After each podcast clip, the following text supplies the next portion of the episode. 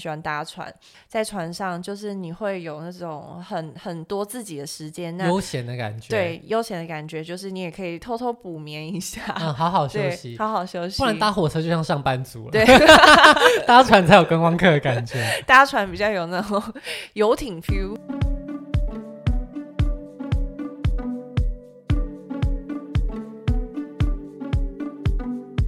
士夹在许多国家中间，被山脉包围的地理环境，也带给瑞士许多美丽与哀愁。今天再次邀请了在欧洲生活的 Krista，跟大家分享她的瑞士小资旅行。Hello，大家，我是 Shane。我们今天欢迎 Krista 来我们的节目。Hello，大家好，我是 Krista。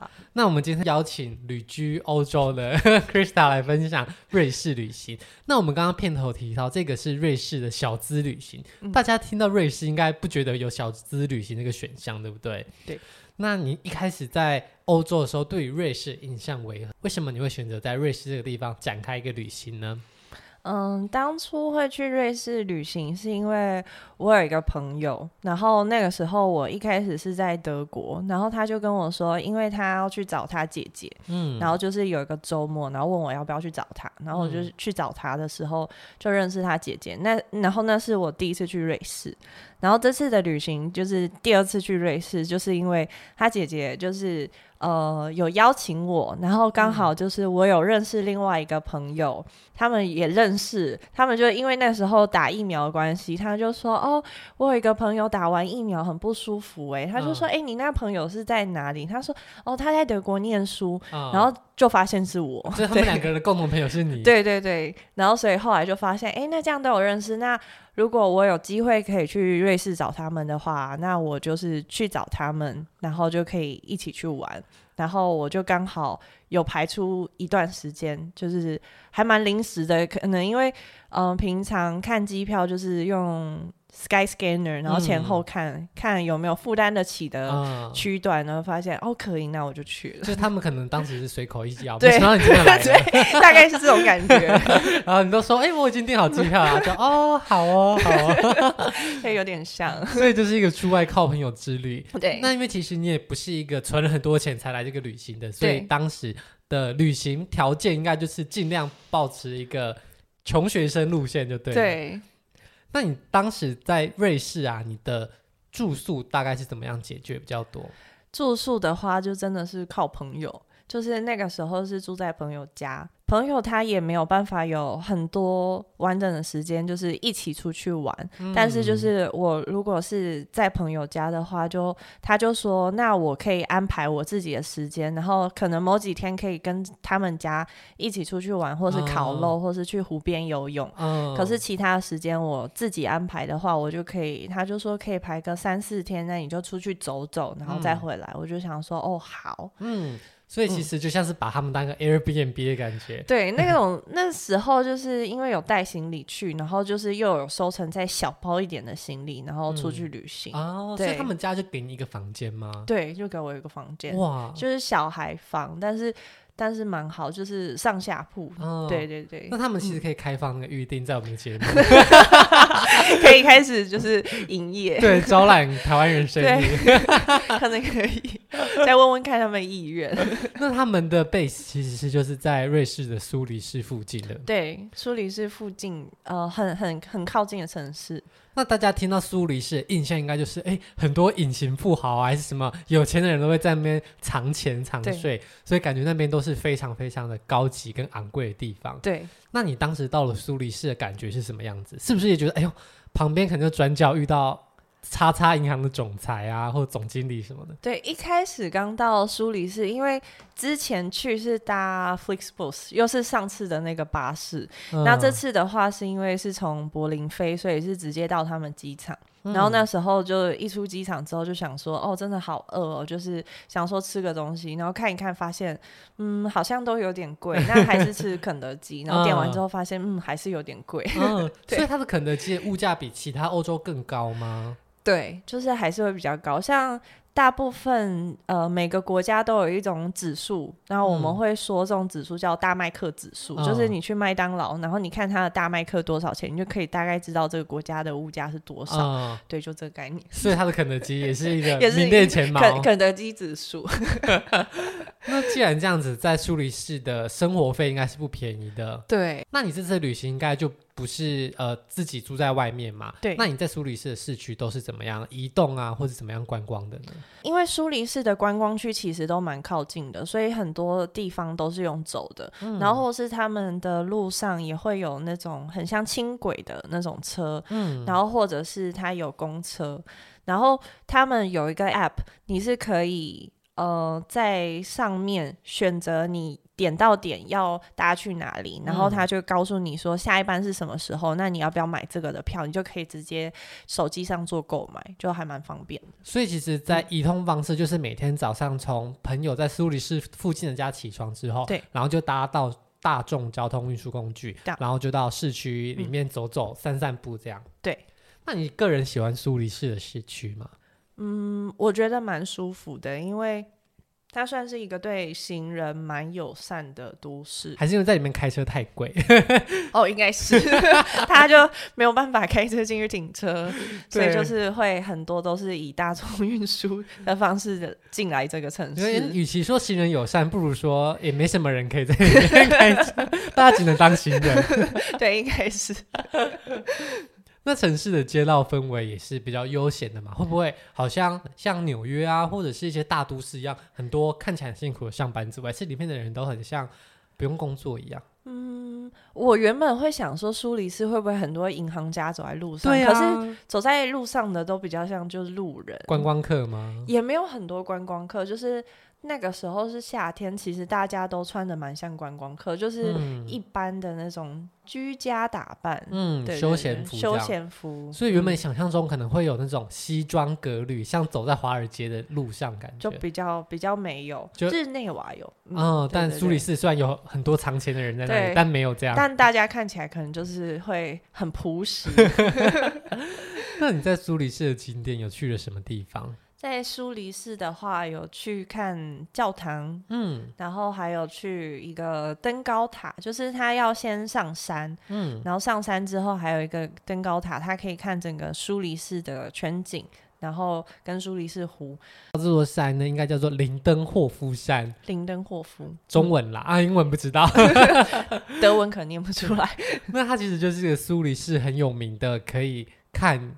呃，风景的地方，对，他需要门票吗？嗯、呃，他去那个山不用门票，嗯，但是如果你想要去那，他有一个登高塔，要上去的话要门票，要投零钱。嗯、对对对，嗯。所以如果在苏黎世市区逛腻的话，其实也可以走到旁边看看它的风景，对，对。你觉得风景看起来有特别值得去登高望远一番吗？嗯。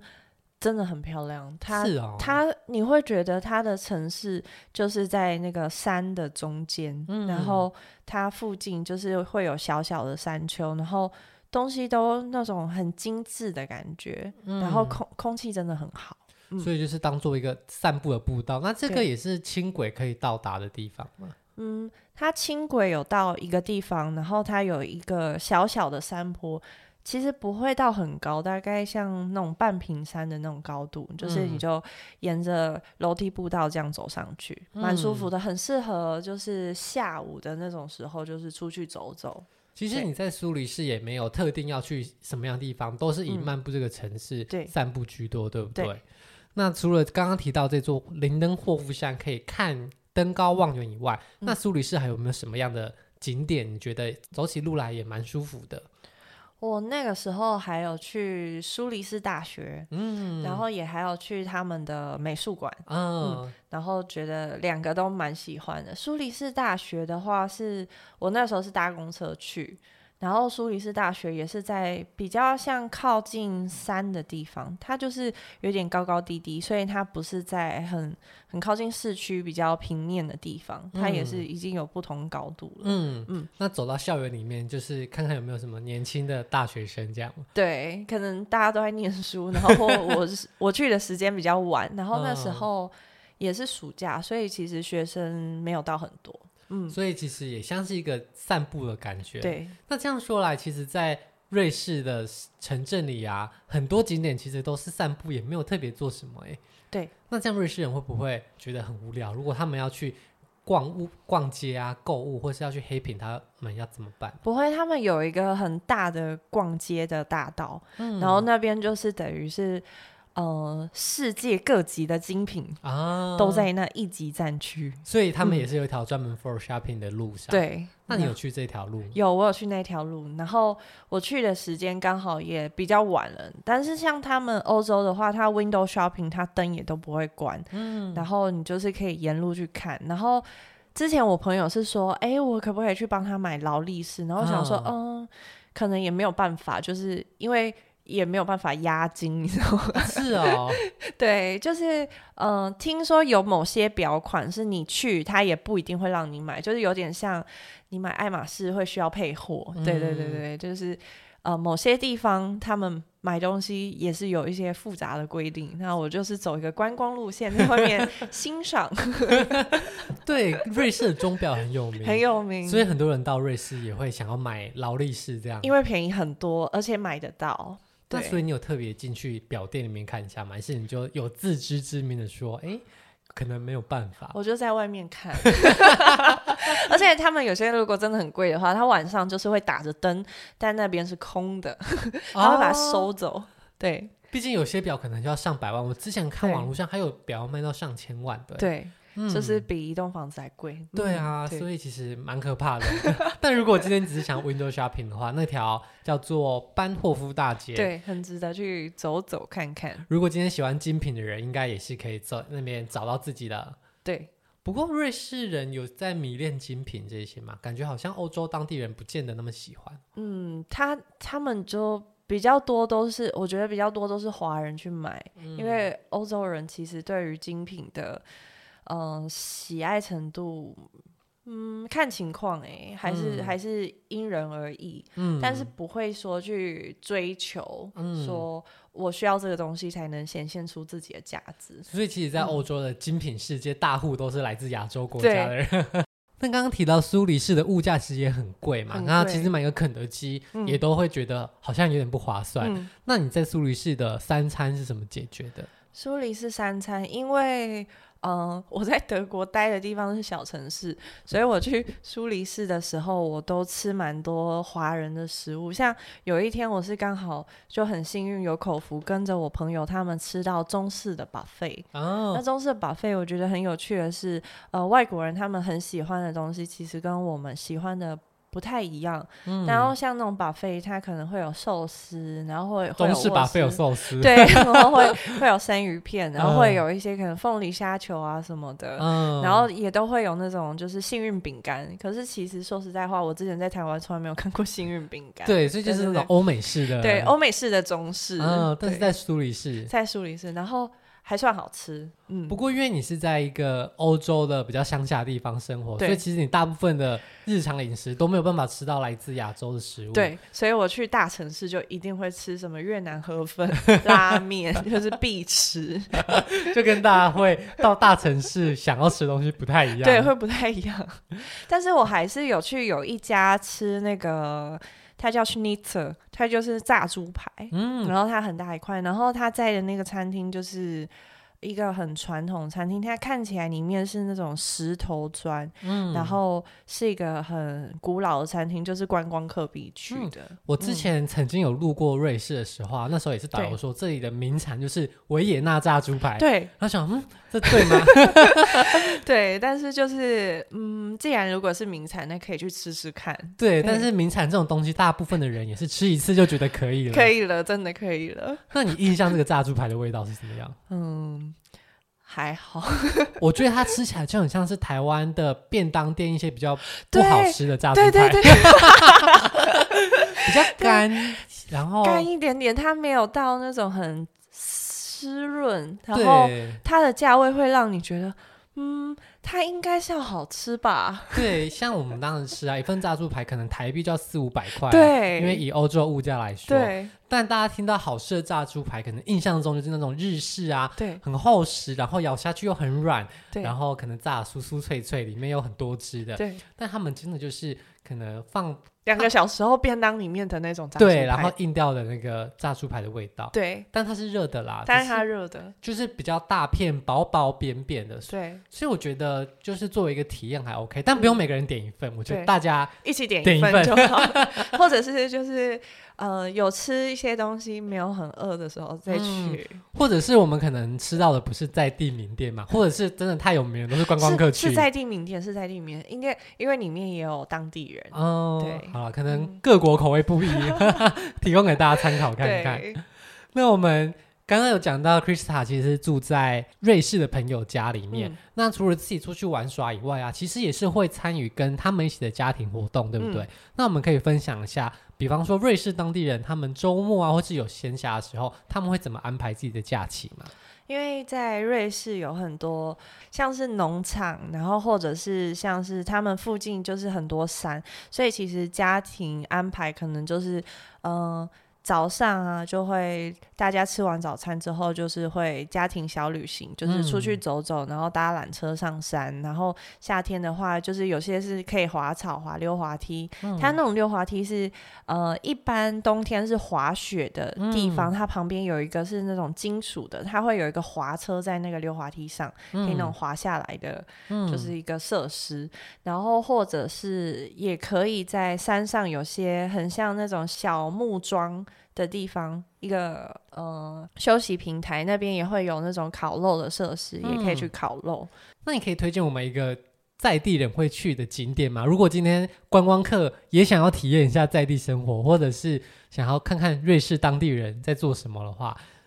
嗯哦，我们有一天有安排去庐山，嗯、然后那一天除了在庐山之外，也有上山、嗯、去皮拉图斯山。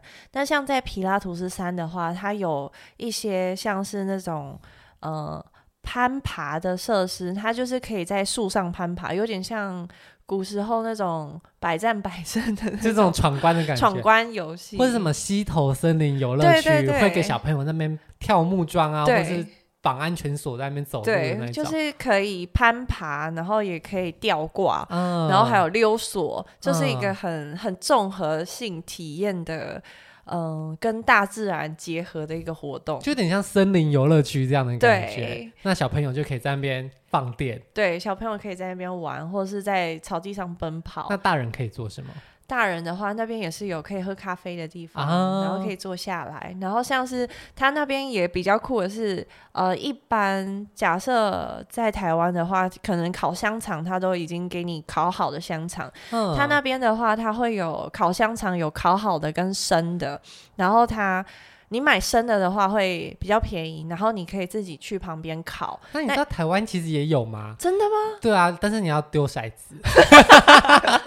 那也是有熟的跟生的。是哦。那边也有丢骰子这样的活动吗？在高雄有吗？可能在一些比较古早的夜市。哦，对啊，我小时候有听我妈妈讲，但是我不知道现在还有。所以瑞士人有没有丢骰子？还是没有？没有，不用丢骰子，就是付个钱，可以 Apple Pay 那种。那他们买了这个香肠之后是带回家吗？嗯、还是要在附近有什么可以处理的地方？他那边就是会有很多那种设在烤肉区的烤肉架，然后他的那种。柴火都是一直会有人在顾，然后都生好的，嗯、所以其实你只要带着你的生肉去旁边，然后你就可以烤。那边有夹子，那你烤完就可以直接吃。所以如果有想要烤肉又不想准备的话，其实上山，然后你就可以买一个肉，因为就是吃个当点心，你也不用准备任何东西，哦、然后你又可以享受到烤肉的乐趣。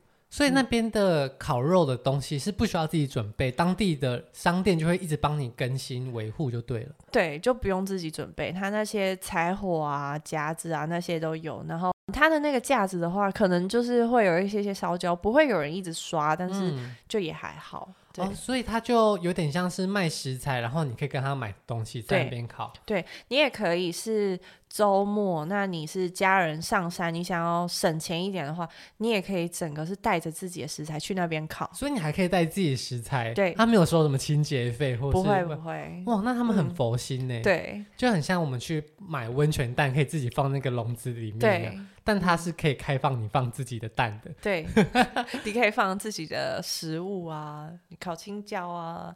或是烤 cheese 那些也都可以，所以他们的贩卖部是只有贩卖香肠吗？还是他们也会贩卖很多种不一样的食材？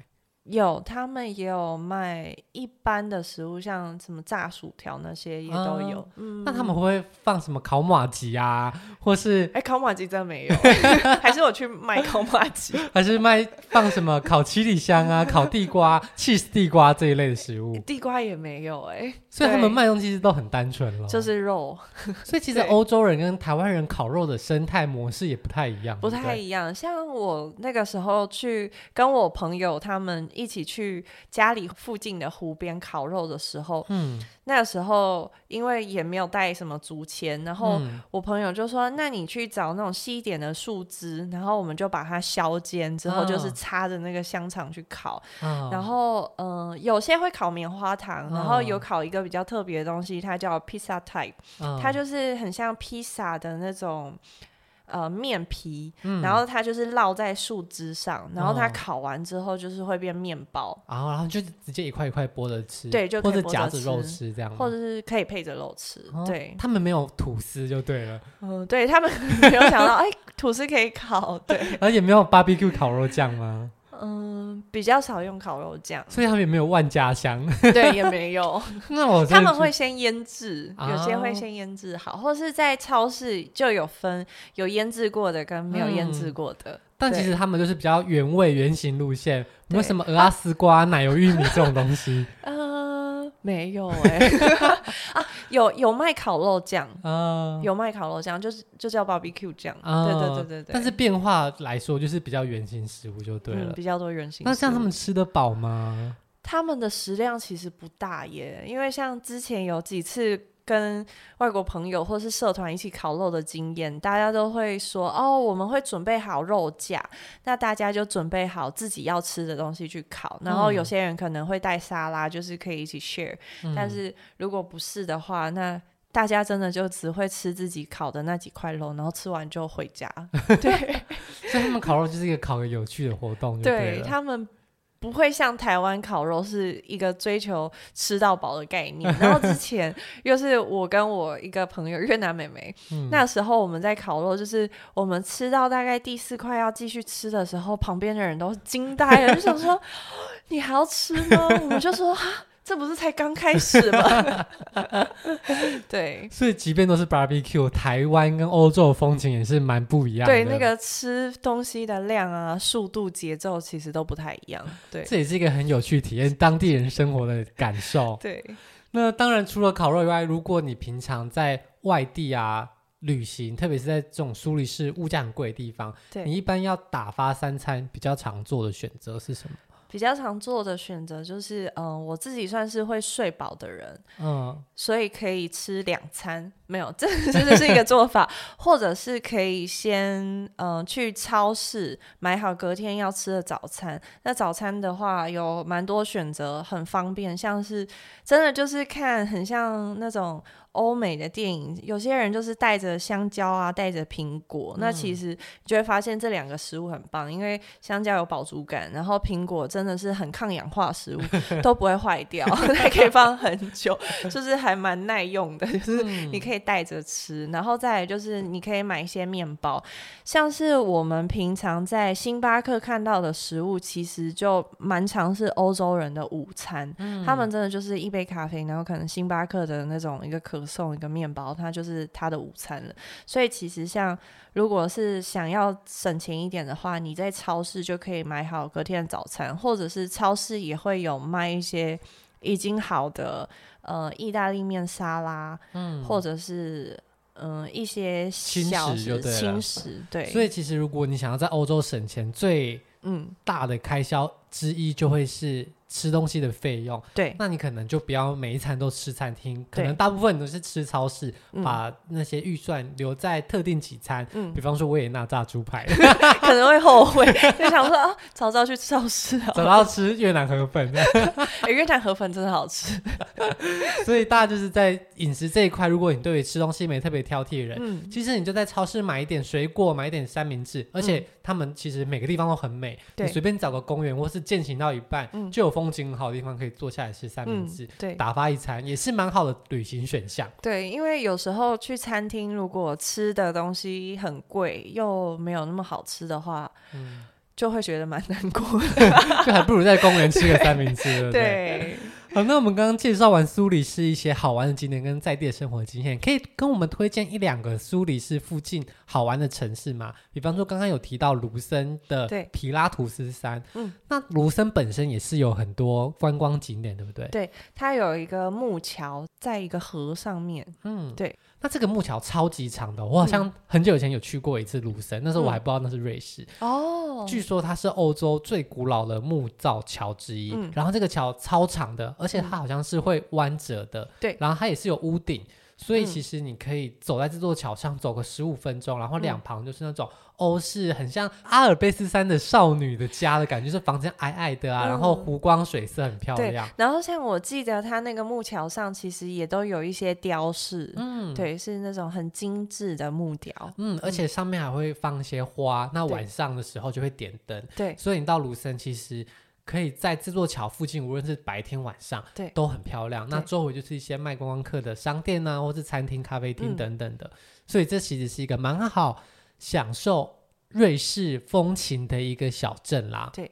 那除了这座小镇以外，还有另外一个小镇叫做 Rapper's Wheel，嗯，你也是蛮推荐的，对不对？对，那个时候就是因为也是离苏黎世比较近，然后所以朋友就推荐说可以去那边一日游。然后那时候我们去，就是它其实是以玫瑰花园闻名。那时候是夏天，其实嗯、呃，在苏黎世没有到非常热，所以那个时候其实是非常适合玫瑰花的季节。嗯，那那时候就是整个城市都是玫瑰花，还蛮漂亮的。然后它那边也是。还蛮多当地人会特地去那边有旅行，因为他那边也是有可以骑天鹅船啊，哦、或者是小小的划个独木舟啊、嗯，然后或者是可以沿着湖边走一个散心的地方。嗯、所以，如果今天想要悠闲的换个城市走走看，或是你喜欢玫瑰花的，那也可以到这个地方走走。而且刚刚有提到瑞士有个特色，就是很多城镇都是沿着湖而建的，对不对？对。然后像那个时候，因为就是计划有跟动的关系，所以我后来是自己一个人从 Rapper's Wheel 要到苏黎世。那时候查了，其实有两个选项，一个选项是我可以搭火车的方式再回到苏黎世，嗯，那另外一个选项就是，嗯、呃，我可以搭船。那其实我已经有当天的交通票了，所以我搭船我也不用不需要再另外付钱。嗯，那我搭的那个船，它其实就是有点像公车的概念，嗯，但是它就会。跨越整个苏黎世湖，然后到苏黎世。嗯，那它这整个航程是大概两个半小时。嗯。那我就觉得其实蛮适合我的，因为我那个时候其实玩到后来有一点点累。然后如果我是搭火车到苏黎世，其实很快，大概四十分钟就到了。嗯。那如果是搭船的话，就是。